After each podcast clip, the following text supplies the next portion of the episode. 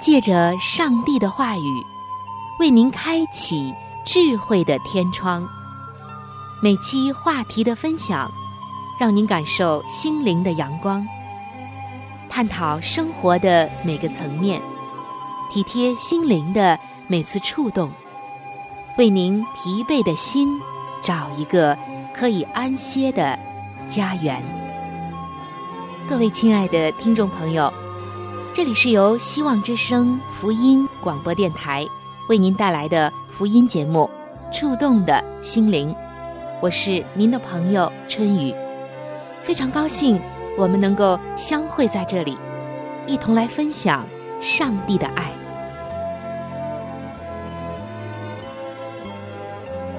各位亲爱的听众朋友、弟兄姐妹平安，欢迎来到。由希望福音电台为您带来的福音节目《触动的心灵》当中，我是主持人春雨。节目的第一时间，仍然要向你送上我最真诚的问候。每期节目的开始都是这样，我好希望上帝的平安能够临到你，我也真诚的把我最衷心的祝福带给您，亲爱的听众朋友。最近您的日子过得还好吗？我常常听到有很多的弟兄姐妹们心中总有一个困惑，也可以说是一个问题，那就是为什么我们信主的人过得还不如那些不信的人呢？是的，这个答案究竟在哪里？我相信这个答案。只有在圣经当中，我们来看看自己的生活，看一看别人的生活。这个时候，你会发现一件事情，那就是人在有意无意之间总在比较。比较的结果，就是羡慕自己没有的，别人却有的；而在别人的眼中，可能你所拥有的一些，也是他所羡慕的。别人是你眼中的风景，你也是别人眼中的风景。然而，太多的时候，当我们经历人生的高山低谷，当我们在奔走天路的历程当中，历尽了很多的苦难时，我们不禁要问自己：我为什么过得还不如那些不信的人呢？难道上帝就是让我们这样过吗？难道真的让我在不信的人面前都觉得说不起话、抬不起头来吗？上帝的心意在哪里呢？带着这些问题，我要带你来看两个人的生活。这两个人，一个是基督徒，一个不是基督徒。他们的生活真的不太一样。其中的一个朋友。我们暂时把他叫做朋友 A，他是没有信仰的人。由于丈夫又会赚钱又会过日子，对她也特别的关心。家里面有一儿一女，有房子有车子，所以他在家不愁吃不愁穿，日子也是过得特别的舒坦。还有一个朋友。我们暂时把他叫做朋友 B。她是一个虔诚的基督徒。她的丈夫因为有外遇，刚刚和她离婚了，丢下了他们母女俩。给她留下的，只有一个还在读初中的女儿，和一个一贫如洗的家。她要完全靠打工为生，并且还要抚养女儿。可见，他的日子非常的艰难。那么，我们接下来来看一看这两个人的生活有什么不一样。朋友 A 每天的生活：早上陪小儿子睡到自然醒，然后起床做营养早餐。已经上初中的大女儿，在外面吃好早点。然后自己上学。丈夫要比她早一些起床，已经买好了一天的菜，有荤有素，还有水果。一起吃完早饭，丈夫开车去公司上班。朋友 A 收拾好家务，也就九点左右，然后把儿子送到家门口的幼儿园。如果下雨，朋友 A 会考虑留在家里看看电视，玩一玩电脑，或者做一点花样的营养小吃。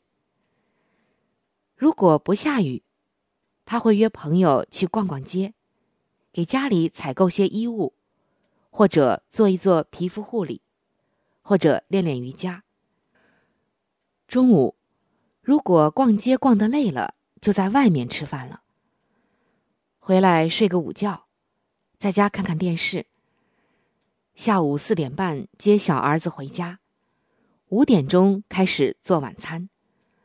六点晚饭后。全家去广场散散步，十点之前上床睡觉。我们再来介绍一下朋友 A 每天的生活。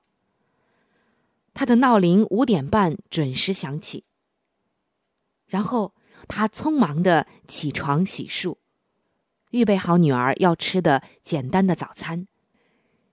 七点钟，骑电动车送女儿上学，然后。再稍稍的绕点路去上班。中午在公司的食堂吃工作餐。下午五点半下班，再骑车去附近的菜场买菜做晚饭。女儿放学到家六点左右开始写作业。七点钟，他们母女两人一起用晚餐。吃完饭之后，母亲把家务简单的收拾好。女儿继续的学习功课。大概九点钟，安顿好女儿睡觉，自己开始读圣经，做晚上的祷告。十一点之后上床睡觉。有一个周末，他们共同的朋友把他们两个人约到一块儿吃午饭。由于生活条件有着天壤之别，这位朋友就想象着。久违的 A 和 B，这两个久违的朋友，他们的生活态度也一定是相应的有天壤之别吧？见面之后就发现，的确如此。从穿着打扮上看，这两个人的反差实在是太大了。这同样的年龄，朋友 A 好像年轻了五岁，而朋友 B。却像年长了五岁。这一正一反，正好悬殊了十岁。然而，在面对面交流的时候，朋友 A 始终都是家长里短，言语中所流露的，全是他人的是非，以及对丈夫或者自己孩子的抱怨；而朋友 B 始终是安静的微笑着。少有的几句言语，也都是对上帝充满的感恩。看着他们两个人如此的不同，他们共同的朋友终于在当时就明白了：所谓信仰的人不如非信仰的人过得好，更多的是两者生存的环境差异而已。世人的眼目所看到的，也不过是虚华的外在。然而。即使是属世的虚华、繁荣、钱财、优越的生活，这个局限也是可想而知的。过得再好，不是还在抱怨吗？还在议论别人的是非吗？而有信仰的人，过得即使不好，却仍然有一颗感恩的心。这已经完全凌驾在他看似平凡而又贫穷的生活之上了。拥有一切的人并不快乐，而看上去清贫却又辛苦的人，却拥有真正的喜乐。于是，他们这位共同的朋友就对 B 说：“你既然信上帝，为什么不求上帝帮助你摆脱现有的困境呢？如果真有上帝，他为什么没有听你的祈求呢？B 是这样回答的：首先，我有困境，不是因为我有信仰，恰恰相反，正是因为我相信上帝的存在，才使我在这样的困境中。仍然能够活出我的盼望啊！我没有祈求，也不代表上帝不存在。世界上越来越多的信徒都可以告知上帝的存在。同时，上帝没有应允我的祈求，更不能证明上帝就不信实。因为，如果我所求的仅仅是为了满足自己的私欲，那么，上帝不就成了人的奴仆吗？试问，造物主上帝会是受造物人的奴仆吗？上帝知道怎么带领我前面的路，他也知道什么才是对我最好的。所以，我如果祈求，宁愿像所罗门在箴言书中所祈求的一样，父上帝啊！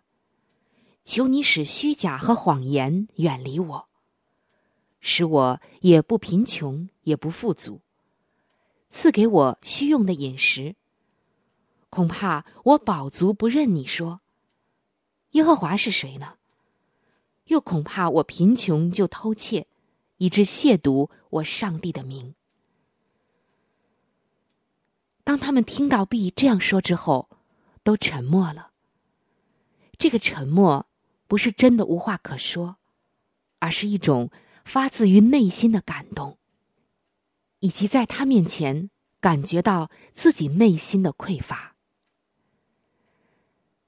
亲爱的听众朋友，不知道您听过这样一个真实的事情之后，又会有怎样的自己的感受呢？在圣经的路加福音十二章二十九节到三十一节。这里写道：“你们不要求吃什么、喝什么，也不要挂心。这些都是外邦人所求的。你们必须用的这些东西，你们的父是知道的。你们只要求他的国，这些东西就必加给你们了。”在这里，耶稣已经告诉给我们：其实我们吃什么、喝什么。我们一切的需要，主都知道。而耶稣让我们知道的是，我们只要求他的国和他的义，那么其他的事情我们不必担心。只要我们尽到自己的本分，只要我们相信主的供给，主早就在前面为我们预备了一切了。亲爱的弟兄姐妹，当我们常常叹息着。自己为什么还不如不信的人过得好的时候？你可曾想过，你已经陷入一种比较了呢？而作为一个上帝的儿女，真正在乎的、真正要比较的，并不是这世上的一切，或者是今生和别人在钱财、名利、生活舒适度等等上面的比较，而是人生的结局。我们的盼望在哪里呢？我们的盼望就是，当我们在困境中的时候，我们因为有主，我们不会绝望。我们和他人的区别就是，无论怎样的事临到我们，我们不用人的眼光去看，而是用上帝的眼光来看，来对待，来生活。虽然生活在这个世界上。实在是有着太多太多的艰难，但是我们深信，正如圣经所说的，使我们胜了这个世界的，就是我们的信心。这份信心不是来自于我们，而是来自于耶稣基督给我们的应许。这个信心是建立在耶稣基督的这个磐石之上。当人有了盼望，那么路程再艰难，人都不怕，都不会抱怨，因为知道有一份美好在等着我们。所以，当你在困惑着、哀叹着，为什么你过得还不如不信的人的时候，你是否想过，你的眼光聚焦在哪里呢？是在比较生活，还是在比较你的信心，以及我们个人的结局呢？今天你要问一问自己：你的眼光在哪里？你的信心又在哪里呢？蓝天是白云最美的故乡，大地是小草成长的地方，海洋是河流安歇的，梦想是未来幸福天堂。小小的梦想能成就大事，只要仰望天赋的力量。小小的梦想能改变世界，带来明天的盼望。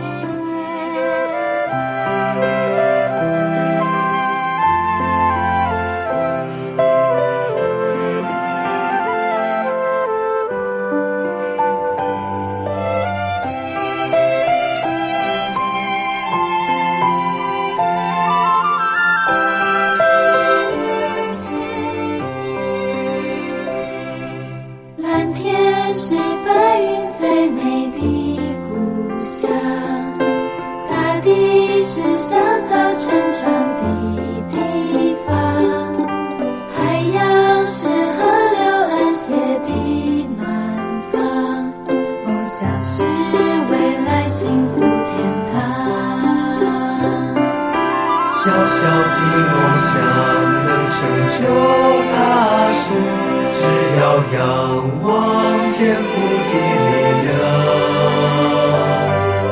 小小的梦想能改变世界，带来明天的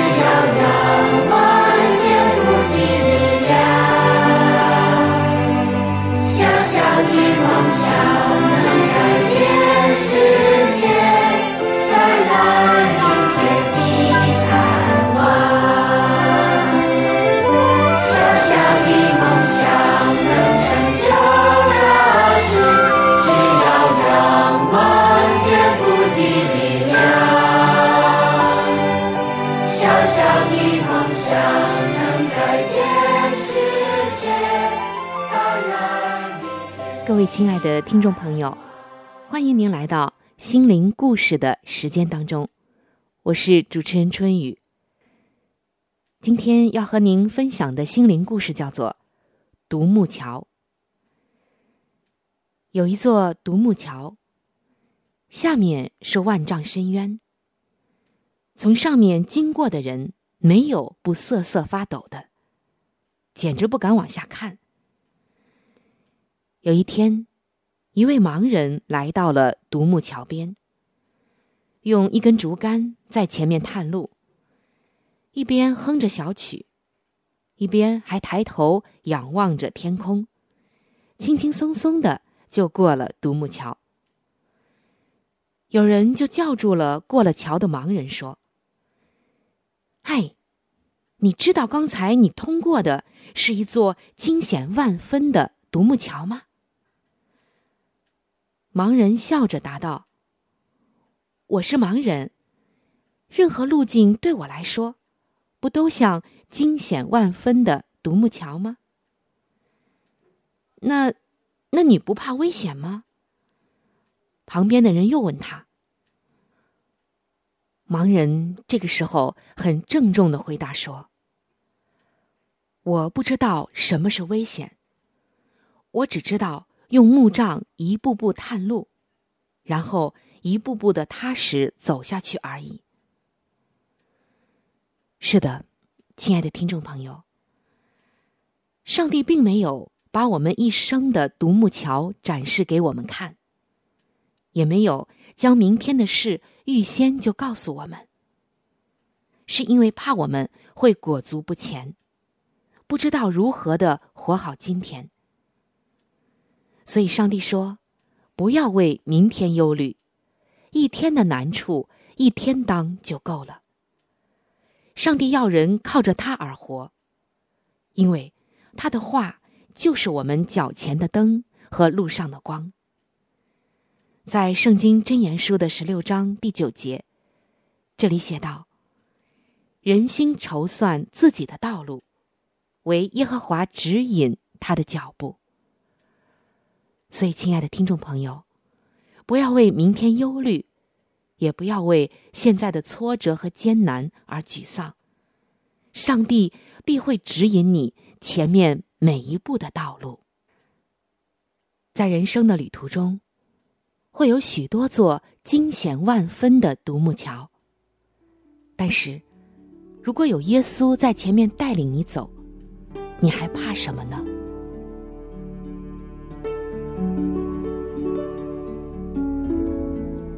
在生命中最艰难的日子里，上帝让我每日和他亲近，经历他的同在。借着每日灵修，他使我走出了生命的低谷，一次又一次的使我重新找回了新的生命和喜乐的泉源。上帝借着每日灵修，来证明他的同在、看顾和关怀，使我与他建立起更加亲密的关系。要想有健康的属灵光景，就需要每日与主同行。请您与我一同进入每日灵修。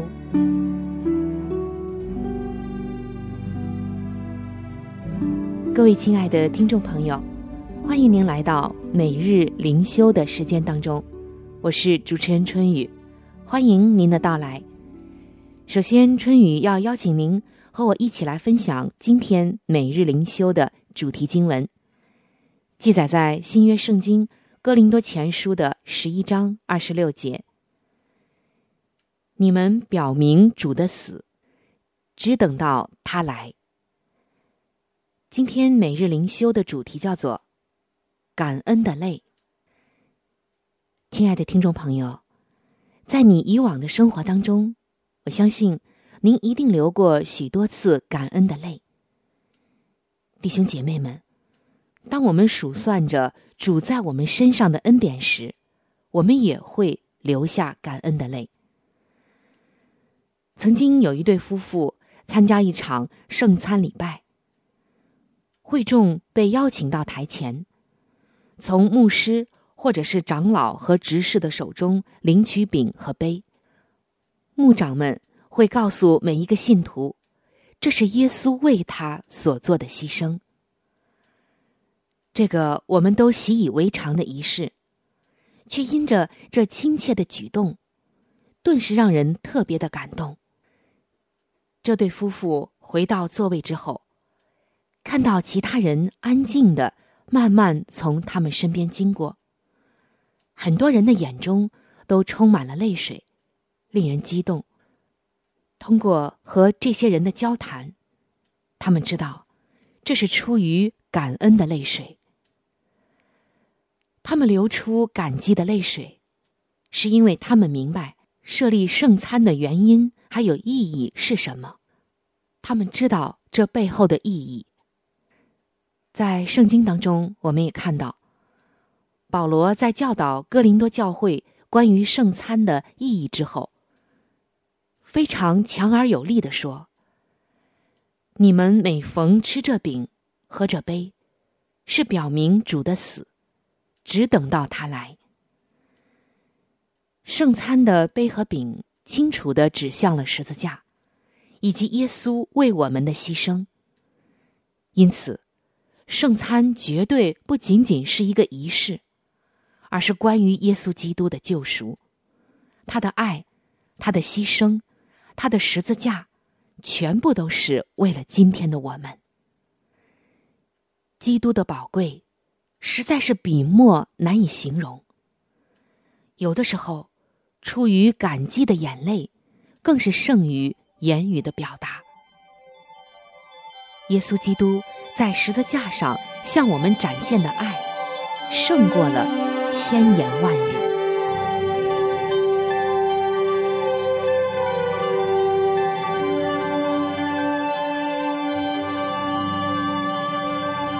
各位亲爱的听众朋友，我们今天的话题。就和大家分享到这里了。如果您有什么样的触动、感想，或者是其他的建议、意见，以及美好的经验和见证，在这里我是非常的欢迎您能够来信与我联系。在我们这里有一些资料是可以免费的赠送给您的。除此之外，还有免费的圣经函授课程。要道入门，以及与健康有关的资料。如果您需要，可以来信或者上网索取。来信请寄：香港九龙中央邮政局信箱七一零三零号。您写“春雨收”就可以了。春是春天的春，雨是雨水的雨。如果您是用电子邮件，请记我的电子邮箱。我的电子邮箱是 c h u n y u，就是春雨的汉语拼音。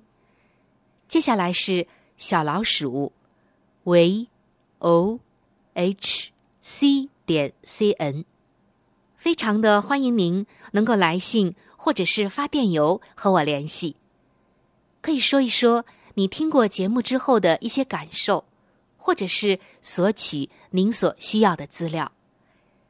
亲爱的听众朋友，本期触动的心灵节目到这里就要和您说再见了，非常的感谢您的收听，下期节目我们再会，愿上帝赐福您和您的全家。